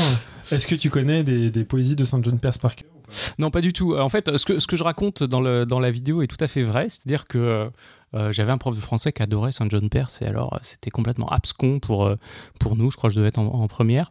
Et du coup, c'est marrant parce que ça m'est revenu quand j'ai tourné la vidéo. Donc j'ai choisi de faire cette petite blague sur Saint John Perse.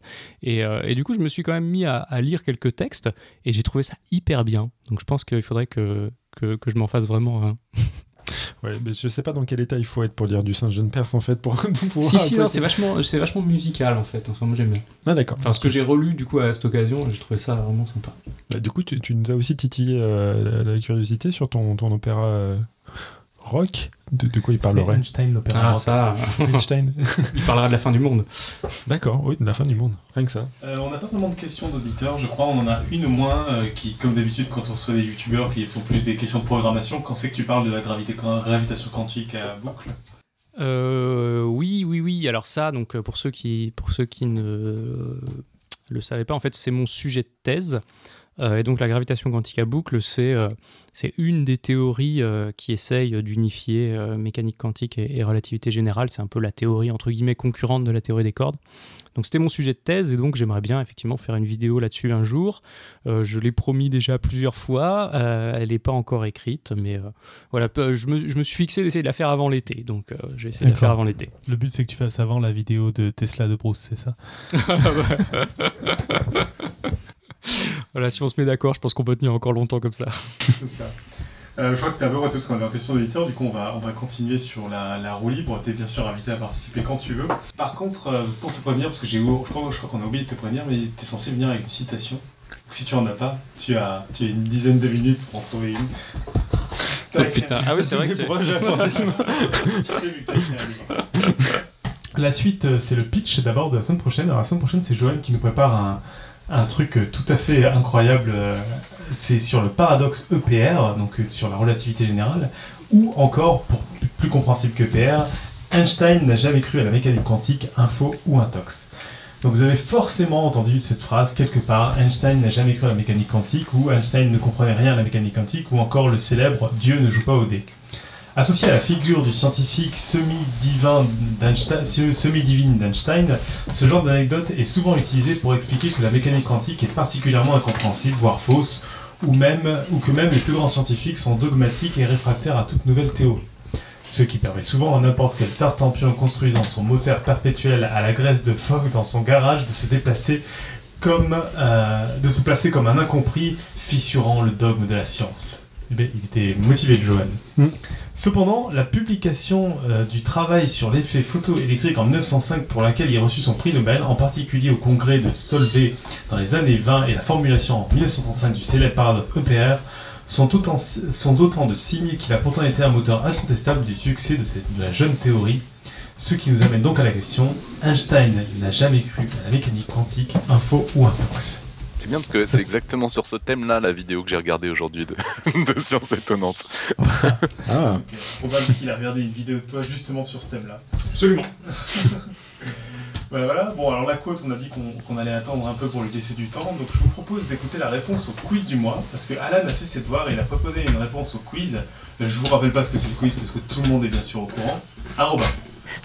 il n'y avait pas de quiz en ce moment. a priori. Alan a préparé une réponse. Donc je vous laisse écouter et nous on essaie de se nourrir un peu. Coucou les loulous. Cette semaine, je dois répondre à la question manger des noyaux de cerise ou avaler ses ongles quand on les ronge peut provoquer l'appendicite, info ou intox. J'ai 30 minutes chrono pour trouver la réponse, rédiger un petit truc, l'enregistrer, l'uploader et la refiler à Nico pour diffusion dans l'émission Roue libre de ce soir. Alors ça va aller très vite. Il se trouve que, comme la dernière fois, avec l'histoire de la bière après le sport, je n'ai pas trouvé des masses de réponses là-dessus. Aucune dans mes différents livres de débunkage de mythes, aucune réponse car la question n'y figurait même pas, rien non plus en ligne dans les mines d'or de sites où je trouve habituellement mes pépites, notamment Snopes et The Straight Dope, et je crois bien que je suis en train de pondre la première réponse sérieuse de l'Internet mondial à cette croyance, semblerait-il assez peu répandue. Johan, avoue, tu l'as inventé de toutes pièces, ce mythe. Ou alors, tu avais des parents très créatifs étant petit. Et je plaisante. J'en ai quand même trouvé quelques traces, notamment sur tous les sites que je recommande à tout le monde d'éviter, comme les Yahoo Answers ou les pseudo-sites de santé qui font l'apologie des remèdes alternatifs sans jamais citer leurs sources. Bref, avaler ses ongles ou des noyaux de cerise provoque-t-il l'appendicite? Alors pour les renures d'ongles, on oublie tout de suite. Si vous étiez un éléphant, ce serait peut-être une autre histoire. Mais pour un humain, avec ses petits ongles, et qui, n'en ronge qu'un tout petit bout à la fois, aucune chance pour la renueur d'atteindre l'appendice. Elle est dissoute par les sucs gastriques de l'estomac avant même de commencer son voyage dans l'intestin. En tout cas, c'est ce qu'affirme le docteur Jacqueline Varnet, hépato-gastro-entérologue, dans une vidéo très sympa qu'on déniche en tapant cradologie et ongles dans Google. Alors bon, ok, c'est juste l'avis d'un médecin, mais devant l'absence criante de témoignages indiquant des déchirures de parois intestinales dues à des ongles coupants non dissous par les acides de l'estomac, et vu le temps à ma disposition, je suis prêt à accepter cette réponse comme valide. Intox donc quant aux ongles. Mais alors, quid des noyaux de cerise? Eh bien là, je n'ai pas pu me contenter de ce que je trouvais sur l'Internet mondial, même sur des sites relativement fiables car ils ne citent jamais aucune source et fournissent des informations parfois contradictoires. Genre, le noyau ne pourrait pas entrer dans l'appendice car son diamètre ne dépasse, le diamètre de l'appendice donc ne dépasse jamais 2 mm. Or, il suffit de passer deux secondes sur Wikipédia pour apprendre que l'appendice iléos sécal, c'est comme ça que c'est comme ça que ça s'appelle, sécal C A E C A L, a une taille variable selon les individus, mesurant de 6 à 12 cm de longueur pour un diamètre de 4 à 8 mm. En termes de géométrie, donc, il pourrait totalement abriter un noyau de cerise. Ah oui, mais alors, qui croire? Eh bien, dans ces cas-là, rien ne vaut un petit papier scientifique à comité de lecture. Ni une ni deux, je me suis précipité sur Google Scholar, et à ma stupeur absolue, je suis tombé sur un papier de 1998, disponible sur ResearchGate, intitulé True Stories, et qui relate une recherche portant sur tous les cas d'appendicite d'Adélaïde en Australie entre 1972 et 1997. Sur 2224 cas consécutifs d'appendices retirés, 1409 étaient des appendicites aigus à coup sûr. Et on a retrouvé une trace de noyau de fruits dans un seul de ces 1409 cas, chez une fillette de 3 ans. Un examen pathologique de l'appendice retiré a révélé la présence d'un noyau de fruits sphérique d'une taille de 10 mm qui n'a pas été analysé avec des moyens modernes. Euh, l'article précise en gros qu'un vendeur de fruits aurait confirmé qu'il s'agissait bien, selon son œil expert, d'un noyau de cerise. Voilà. Je sais pas vous, mais moi je suis sur le cul.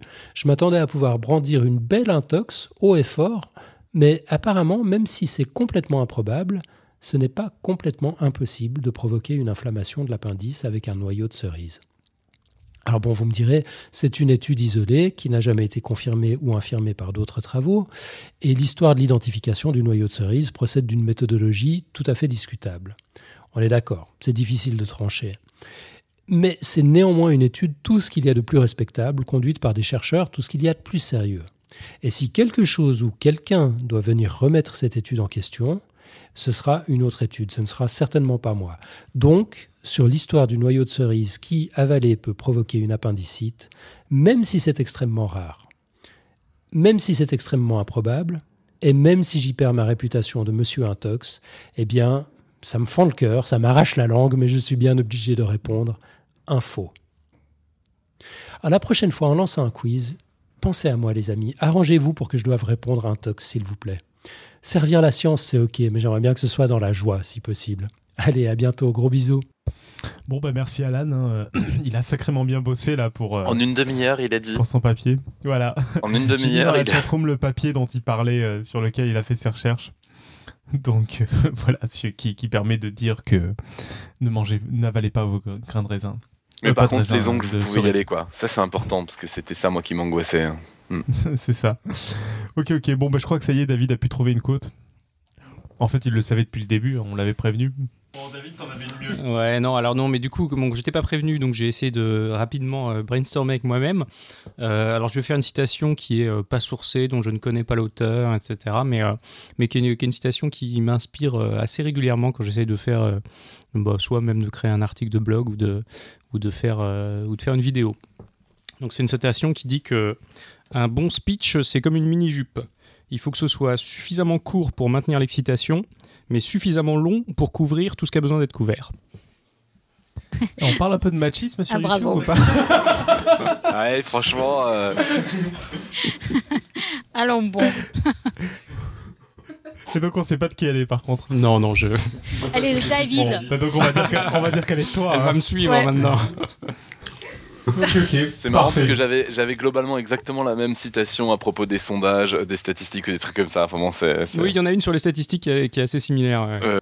Alors, juste quelques petits plugs. Euh, la semaine prochaine, donc, dossier de Johan et euh, nous avons un peu rien dans le pipe les semaines suivantes. Donc, si vous avez envie de nous proposer des dossiers, c'est, temps. Bon, par contre, on a, on a, du coup, on va vous mettre dans le flux des émissions qui ont été passées. Il y a l'émission des œufs qui est montée et qui va arriver dans, dans le flux là sous peu et qui était topissime. Je, hélas, je crois qu'on a pas la version vidéo de ce qu'a fait Monsieur Génial, mais il fallait venir, quoi, qui nous, Mais j'en ai qu'un bout en fait. Voilà. Et, euh, et, on a aussi Lyon Science qui devrait arriver dans le flux. Donc nous, on va vous mettre l'intégrale d'un coup. Euh, et sinon, il y a les vidéos aussi sur YouTube si vous voulez voir des extraits. Euh. Voilà, voilà. Les deux étaient absolument géniaux. Et de toute façon, sur Lyon Science, il ne faut pas se contenter des vidéos ou du son. Il faut aussi aller voir la pelletée de dessins qui a été faite. Et pour les œufs, pareil. pour les œufs, c'est la folie. Valentine était là pour faire euh, aussi des, dessins et euh, on te remercie beaucoup parce que tes dessins étaient remarquables ainsi que tous les autres qui ont quand même pallié un grand manque pour cette, euh, cette émission radio dessinée. Il n'y avait pas FIP. Il n'y avait pas FIP et ils ont quand même fait une production.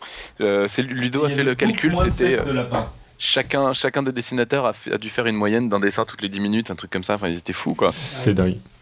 Et là, je, Val nous a fait combien? 5 5 dessins? Ouais, quand même, c'est assez conséquent. Bravo. Encore Et sinon, donc, euh, si vous nous écoutez en différé, vous êtes habitué à des bonus après le générique, donc ne zappez pas. Euh, Alan vous a préparé un petit bonus. Si vous avez aimé l'interview avec Carl Zimmer, bah, il, va, il va vous lire le premier chapitre de Planète Virus en audio, rien que pour vous. Et si vous voulez le lire en entier, bah, vous, pouvez le faire, vous pouvez faire dès maintenant pression sur l'éditeur. Il pourra, je suis sûr qu'il pourra, il craquera pour qu'il y ait une version audio. Donc voilà, voilà. J'ai un dernier plugin? Ok, que je ne l'ai pas noté. Euh, donc euh, le 23 et 24 euh, avril, euh, Vidéoscience sera présent à la Néocast. On a un stand central, on apparaîtra sur la grande scène. On aura aussi une salle d'activité dans laquelle on organisera une table ronde avec Fred de l'Esprit Sorcier pour parler de vulgariser sur, sur Internet. Et ça va être assez génial à mon avis parce qu'on aura sur le stand des expériences, il y aura des jeux, il y aura des quiz, avec des, des vidéastes, etc. À mon avis, ça va être juste épique. Donc, euh, Nous allons conquérir le monde. on va essayer en tout cas. en tout cas, on, aura des biscuits, donc euh, peut-être qu'au moins on attirera des gens. Et c'est à Strasbourg, à la Néocast, donc 23-24. Je crois qu'il reste encore des places. Voilà, donc dépêchez-vous. Voilà, voilà. Bah, écoutez, euh, sur ce, on va conclure. On va remercier David d'être venu nous voir. Merci de m'avoir invité, c'est un plaisir. un plaisir. Donc, si vous voulez l'entendre, vous pouvez aller sur YouTube. Euh, euh, voilà, si vous avez un peu plus d'argent, vous pouvez acheter son livre. Si vous avez eu un peu plus de temps, vous pouvez lire son blog. Tout ça sur l'internet mondial. Donc, Science étonnante, c'est peut-être plus facile que David Loapre à taper et à trouver. oui, c'est vaut mieux taper ça. Et voilà, voilà. Merci aussi à Valentine qui nous a fait combien de dessins du coup? Deux ou trois? Plus que ça, plus que ça. J'ai même pas encore ah, j'ai pas tout vu. mais je vais repartir avec si elle me laisse les prendre. production. merci pour le pizza. voilà, voilà. Tu veux peut-être faire la pub pour ta chaîne aussi? Parce qu'il y a une super vidéo sur les pigeons pour découvrir que les pigeons sont pas si cons en fait. Ouais, voilà. Bah, tout est dit du coup. Mais euh, je peux faire la pub pour mon blog qui s'appelle Sciences de comptoir au Café des Sciences. Et il est cool, voilà. Tu fais partie donc de ces gens qui font euh, des vidéos avec le même titre? Que leur blog. Oui. ça commence à être une secte. Hein. Ouais, je trouve ça très très bien. Euh, moi, j'ai une, j'ai une chaîne aussi. Euh, et, sur ce, donc on se retrouve de la semaine prochaine. Et la collab de Pierre. Euh, hein On a une collab euh, prévue d'ailleurs. Ah bon On en a pas reparlé, mais. D'accord, ok. Tu On se retrouve la semaine prochaine, du coup. Je vais conclure un peu pour euh, parler donc de savoir un nouveau quiz, finalement, info ou intox. Est-ce que Einstein euh, était nul en mécanique quantique ou pas? Et d'ici là, bah, propager la science un peu partout. Vous pouvez nous parler sur notre site podcastscience.fm, sur YouTube, sur SoundCloud, sur iTunes, sur tout l'Internet mondial. Et donc, bah, d'ici la semaine prochaine, que servir la science soit votre joie.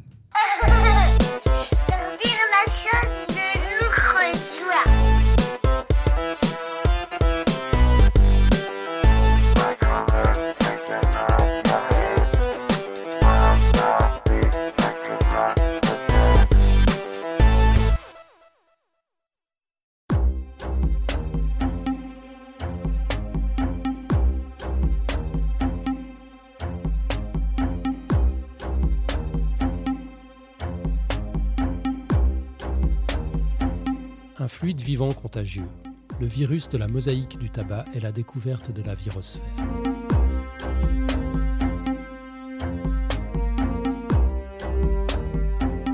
Les montagnes arides de la Sierra de Naica s'étendent à 80 km au sud-est de la ville de Chihuahua, au Mexique. En 2000, des mineurs s'engouffrèrent dans un réseau de grottes sous ces montagnes désolées. À 300 mètres de profondeur, ils débouchèrent dans un lieu semblant appartenir à un autre monde. Ils se tenaient dans une salle d'une dizaine de mètres de large et de 27 mètres de long. Le plafond, les murs et le sol étaient couverts de cristaux de gypse lisses et translucides. Beaucoup de grottes contiennent des cristaux, mais pas comme ceux de Naïka. Les cristaux y atteignent 11 mètres de long et pèsent jusqu'à 150 tonnes. Des cristaux de ce genre, on ne les porte pas autour du cou. On les escalade. Depuis sa découverte, seuls quelques scientifiques ont été autorisés à explorer cette salle extraordinaire, connue sous le nom de grotte des cristaux. Juan Manuel Garcia Ruiz, géologue à l'université de Grenade, fut l'un d'eux. Ses recherches lui permirent de déterminer l'âge des cristaux. Ils se formèrent il y a 26 millions d'années quand l'activité volcanique commença à façonner la Sierra de Naica. Des poches souterraines se créèrent et se remplirent d'eau chaude chargée en minéraux. La chaleur du magma maintint l'eau à 57,7 degrés, la température parfaite pour la germination et la croissance des cristaux. Curieusement, l'eau conserva cette température idéale durant des centaines de milliers d'années, permettant aux cristaux d'atteindre des tailles surréalistes. En 2009, un autre scientifique, Curtis Suttle, visita la grotte des cristaux. Suttle et ses collègues prélevèrent de l'eau dans le bassin de la salle et la rapportèrent dans leur laboratoire de l'Université de la Colombie-Britannique pour l'analyser. Quand on sait dans quel domaine travaille ce chercheur, on peut se demander s'il n'était pas tombé sur la tête. Suttle n'a aucun intérêt professionnel pour les cristaux, les minéraux ou quelques roches que ce soit d'ailleurs. Il étudie les virus. Dans la grotte des cristaux, les virus ne peuvent infecter personne. Il n'y a même pas de poissons la grotte a été hermétiquement coupée du reste du monde pendant des millions d'années. Pourtant, le voyage de Suttle se révéla utile. Après avoir préparé ses échantillons d'eau cristalline, il les contempla au microscope. Il vit des virus, des myriades de virus. Chaque goutte d'eau de la grotte des cristaux ne contenait pas moins de 200 millions de virus. La même année, une autre scientifique, du nom de Dana Wilner, mena sa propre expédition de chasse au virus. Au lieu d'explorer une grotte, elle se plongea dans le corps humain. Wilner fit expectorer des gens dans un récipient, puis, avec ses collègues, partit à la pêche aux fragments d'ADN. Ils les comparèrent aux millions de séquences enregistrées dans leur base de données. Une grande proportion était de l'ADN humain, mais de nombreux fragments provenaient de virus. Avant l'expédition de Wilner, les scientifiques partaient du principe que les poumons de patients sains étaient stériles. Pourtant, Wilner découvrit que les gens ont en moyenne 174 espèces de virus vivant dans leurs poumons. Seulement 10% des espèces de virus découvertes par Wilner ressemblaient vaguement à des espèces déjà connues. Les 90% restants étaient tout aussi étranges que les virus tapis dans la grotte des cristaux. Où que les scientifiques regardent, dans les profondeurs de la Terre, sur des grains de sable arrachés au désert du Sahara, dans des lacs cachés un kilomètre et demi sous la glace de l'Antarctique, ils découvrent des virus plus rapidement qu'ils ne peuvent les comprendre. Et la virologie est encore une science jeune. Pendant des milliers d'années, nous ne connaissions les virus qu'à travers leurs effets, la maladie et la mort. Jusqu'à récemment, nous ne savions même pas comment relier ces effets à leur cause. Le terme même de virus naquit d'une contradiction. Il nous vient de l'Empire romain, où il désignait à la fois le sperme humain et le venin du serpent. La création et la destruction dans un même mot. Quelques siècles plus tard, le mot virus prit un autre sens. Il désignait désormais n'importe quelle substance capable de propager des maladies. Il pouvait s'agir d'un liquide, comme le suintement d'une plaie, il pouvait s'agir d'une substance qui voyageait mystérieusement dans l'air, ou qui pouvait même imprégner un bout de papier, propageant la maladie au moindre contact. Ce n'est qu'à la fin des années 1800 que le mot virus commença à prendre son sens moderne grâce à une catastrophe agricole. Aux Pays-Bas, les plantations de tabac furent décimées par une maladie qui rendait les plants chétifs et transformait leurs feuilles en une mosaïque de tissus morts-vivants. Des exploitations entières durent être abandonnées. En 1879, des fermiers néerlandais consultèrent Adolf Mayer, un jeune chimiste agricole, pour obtenir son aide.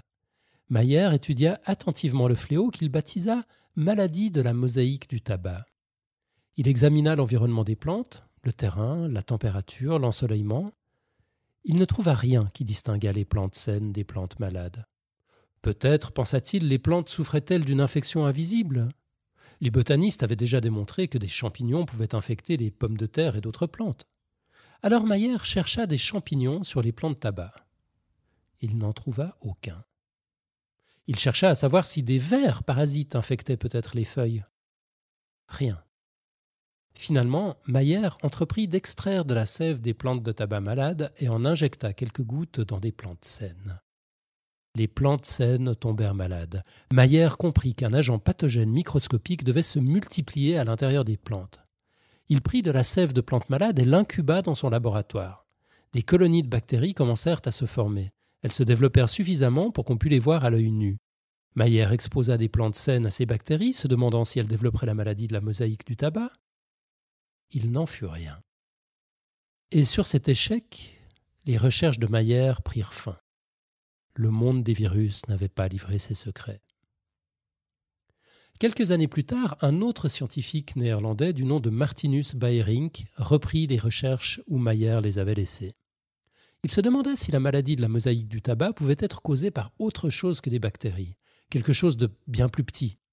Il broya des plantes malades et passa le fluide dans un filtre assez fin pour ne laisser passer ni les cellules végétales ni les bactéries. Lorsqu'il injecta le liquide purifié dans des plantes saines, elles tombèrent malades. Bayrink filtra la sève des plantes nouvellement infectées et constata qu'il pouvait toujours infecter de nouvelles plantes. Quelque chose dans la sève des plantes infectées, quelque chose de plus petit que des bactéries, pouvait se répliquer et répandre la maladie. En 1898, Bayrink nomma cela un fluide vivant contagieux. Quel que soit l'agent véhiculé par ce fluide vivant contagieux, sa nature était différente de toutes les formes de vie connues des biologistes. Il était non seulement incroyablement petit, mais aussi remarquablement résistant. Bayrink pouvait ajouter de l'alcool au liquide ou le porter à la limite de l'ébullition, il restait tout de même contagieux. Bayrink trempa du papier filtre dans la sève contagieuse et le laissa sécher. Trois mois plus tard, il plongea le papier dans l'eau et put de nouveau utiliser la solution pour infecter des plantes. Bayrink utilisa le mot virus pour décrire l'agent mystérieux de son fluide vivant contagieux. C'était la première fois qu'on l'utilisait dans son sens moderne. Mais d'une certaine manière, Bayrink s'en servit pour définir les virus par ce qu'ils n'étaient pas. Il ne s'agissait ni d'animaux, ni de plantes, ni de champignons, ni de bactéries. Ce que c'était exactement, Bayrink ne sut le dire. Il devint vite clair que Bayrink n'avait découvert qu'un type de virus parmi tant d'autres. Au début des années 1900, d'autres scientifiques utilisèrent la même méthode de filtre et d'infection pour faire le lien entre d'autres virus et maladies. Ils finirent par apprendre comment cultiver certains virus hors de leur hôte vivant, animaux ou plantes, en utilisant uniquement des colonies de cellules cultivées dans des boîtes ou des fioles. Toutefois, ces scientifiques n'arrivaient toujours pas à s'accorder sur la véritable nature des virus. Pour certains, il s'agissait de simples composés chimiques. Pour d'autres, les virus étaient des parasites qui se développaient à l'intérieur des cellules. La confusion était telle que les scientifiques n'arrivaient même pas à décider si les virus étaient vivants ou non. En 1923, le virologue britannique Frederick Twort déclara Il est impossible de définir leur nature. Cette confusion commença à se dissiper avec les travaux d'un chimiste nommé Wendell Stanley. Dans les années 1920, alors qu'il était étudiant en chimie, Stanley apprit comment combiner des molécules en motifs répétitifs pour former des cristaux. Ceux-ci pouvaient en effet révéler les secrets de la matière. On pouvait par exemple bombarder les cristaux au rayon X et observer dans quelle direction le rayonnement était réfléchi. Les motifs produits par les rayons X fournissaient des indices sur les molécules constituant les cristaux. Au début des années 1900, ce sont les cristaux qui permirent de résoudre l'une des plus grandes énigmes de la biologie, la composition des enzymes. Les scientifiques savaient depuis longtemps que les enzymes sont produites par des animaux et par d'autres organismes vivants pour accomplir certaines tâches, comme décomposer la nourriture. En créant des cristaux d'enzymes, ils découvrirent qu'elles étaient faites de protéines. Stanley se demanda si les virus étaient eux aussi faits de protéines. Pour le savoir, Stanley commença par essayer de créer des cristaux à partir de virus. Pour sa tentative, il choisit une espèce familière, le virus de la mosaïque du tabac. Il récolta le jus de plants de tabac infectés, puis le passa à travers des filtres fins, comme Bayrink quatre décennies plus tôt. Pour permettre au virus de cristalliser sans impureté, il essaya d'isoler les protéines en retirant tous les autres types de composés. Après qu'il eut préparé son mélange purifié, Stanley observa de minuscules aiguilles s'y former. Elles se développaient en formant des feuillets opalescents. Pour la première fois de l'histoire, quelqu'un pouvait voir des virus à l'œil nu. Ces cristaux de virus étaient à la fois aussi robustes qu'un minéral et aussi vivants qu'un microbe. Stanley pouvait les conserver pendant plusieurs mois, comme du sel dans un garde-manger. Quand il mettait les cristaux dans l'eau, ils redevenaient ces êtres invisibles capables d'infecter les plants de tabac de manière aussi virulente qu'auparavant. L'expérience de Stanley, qu'il publia en 1935, éblouit le monde. Le New York Times déclara La vieille distinction entre la mort et la vie perd de sa validité. Mais Stanley avait également commis une petite erreur, petite mais grave. Les scientifiques britanniques Norman Pyrie et Fred Bowden découvrirent en 1936 que les virus ne sont constitués qu'à 95% de protéines. Les 5% restants sont constitués d'autre chose, une mystérieuse molécule en forme de brin appelée acide nucléique. Ce n'est que bien plus tard qu'on devait découvrir que les acides nucléiques sont le support des gènes, les instructions pour fabriquer des protéines et d'autres molécules.